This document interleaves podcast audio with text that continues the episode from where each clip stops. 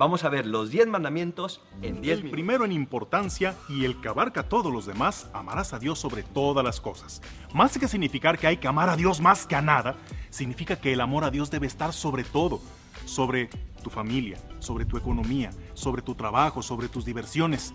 Debe estar sobre todo no porque tengas que desplazar lo anterior, sino porque todo lo que hagas, todo lo que pienses, todo lo que realices debe estar bajo la óptica del amor a Dios. Todo lo que hago lo hago por el amor a Dios y como si lo estuviera ofreciendo a Dios. Segundo mandamiento, no jurarás el nombre de Dios en vano. Hay que recordar que Dios es santo y también su nombre lo es, porque hay una íntima relación entre el nombre y la persona. Así como hay una íntima relación entre un país, su gobierno y su embajador, también Dios y su nombre están íntimamente relacionados. Si nosotros ofendemos a un embajador, estamos también ofendiendo al país. Por lo tanto, nosotros debemos tratar el nombre de Dios con amor, con respeto, con veneración. Y debemos también aprender a respetar todo lo que Dios representa, todo lo consagrado a Él, ya sean personas, objetos o lugares. Tercer mandamiento, santificar las fiestas. ¿Qué significa santificar las fiestas? Significa separar para poder ganar. Sí, separar para poder ganar. ¿Y qué ganamos? Pues ganamos el cielo. Las fiestas son los domingos, Día del Señor y también aquellas fiestas que marque la iglesia, como aquellas que tenemos que realmente separar para ganar. Y ganamos el cielo, ganamos a Dios que se nos hace presentes a través de la Eucaristía.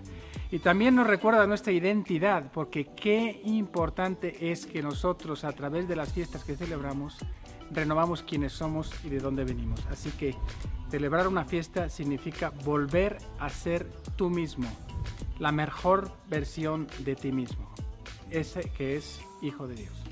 Cuarto mandamiento, honrarás a tu padre y a tu madre. Recordemos que hay que tener ese amor a Dios expresado en nuestros padres, porque toda autoridad legítima viene de Dios y el Señor a los primeros que les confía la autoridad legítima es a los papás. Por lo tanto, este mandamiento nos invita a cuatro cosas, a amar, a respetar, a ser obedientes y ayudar en las necesidades a nuestros padres. Así que a ser obedientes y amarlos con todo nuestro corazón. Quinto mandamiento, no matarás. Cuando uno se queda en los mandamientos, se queda en lo negativo, no matarás, pero los mandamientos también son una invitación a vivirlo en positivo. No matar significa ama la vida, defiende la vida, apasionate por la vida. La vida es el primer regalo que Dios nos dio a cada uno y es el regalo que tenemos que custodiar en todos nuestros hermanos y prójimos. No matar significa vive la vida en plenitud y defiende la vida porque es ese regalo que Dios nos ha dado y que tenemos que custodiar para entregárselo solamente a Él. Sexto mandamiento, el coco de todos, ya lo sé. No cometerás actos impuros. Todo aquello referente a la sexualidad, pero entendamos que la sexualidad en sí no es mala. Por supuesto que no, es un don hermoso del Creador, es la forma más sublime en el que el ser humano puede amar a imagen y semejanza del Creador. Pero así como puede ser la expresión más alta del amor, puede ser también la forma más degradante a la que puede llegar la persona cuando se desvincula el don de la sexualidad del amor y de la responsabilidad. Por eso atentan contra este mandamiento todo aquello que hace que veamos a las personas como objetos de placer. Analiza cuántos actos haces tú que restan pureza al amor que es reflejo del amor de Dios. Séptimo mandamiento, no robarás. Este mandamiento nos invita a dos cosas fundamentales. Primero, a tener confianza en la providencia y que también nosotros podamos ser generosos con la entrega de nuestra vida. Porque muchas veces no solamente robamos materialmente, sino que también podemos robar a los demás el amor que estamos llamados a darles, nuestro tiempo, nuestra escucha, nuestro cariño. Así que ánimo, confiemos mucho en la providencia de Dios que nos da dones, talentos, cosas materiales, pero también seamos generosos en el don de nuestra entrega hacia los demás. El octavo mandamiento es no dirás falso testimonio ni mentirás. Jesús en el Evangelio se presenta y dice, yo soy el camino, yo soy la verdad, yo soy la vida.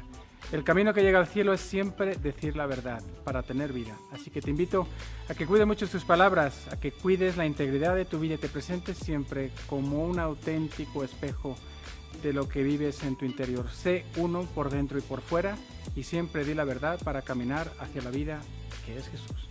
Noveno, no consentirás pensamientos ni deseos impuros. Hay que tener el corazón, la mente totalmente limpia y entregada a Dios, porque cuando nosotros ambicionamos otras cosas, nuestra mente, nuestros pensamientos divagan. La afectividad, que es el don del amor, el don de la sexualidad, debe estar totalmente referida a la generosidad, a la entrega del don de sí, para que así nuestra mente, nuestro corazón pueda estar totalmente puro. Cuando nosotros utilizamos a las otras personas, tendremos muchos problemas en nuestro interior, así que nuestro corazón y nuestra mente siempre enfocados en Dios para así poder amar y respetar a todos los demás. Nuestro corazón tiene un vacío gigante e inmenso y los bienes parece que comienzan a llenarlo y a veces nos aferramos tanto a las cosas que queremos más y más y más. Pero ¿hasta cuándo es suficiente? ¿Cuántas cosas, cuánto dinero, cuántas posesiones tienes que tener para calmar tu corazón y que tu corazón sea feliz? Nunca será suficiente. Por eso este mandamiento, el décimo mandamiento nos dice, no codiciarás los bienes ajenos, porque no importa lo que tengas, si lo tienes en Dios, eso basta para hacerte feliz. No importa lo que el otro tenga, sé que a veces tiene más o menos que tú, lo que tú tienes, disfrútalo como un don de Dios y vas a poderlo vivir como un camino cielo.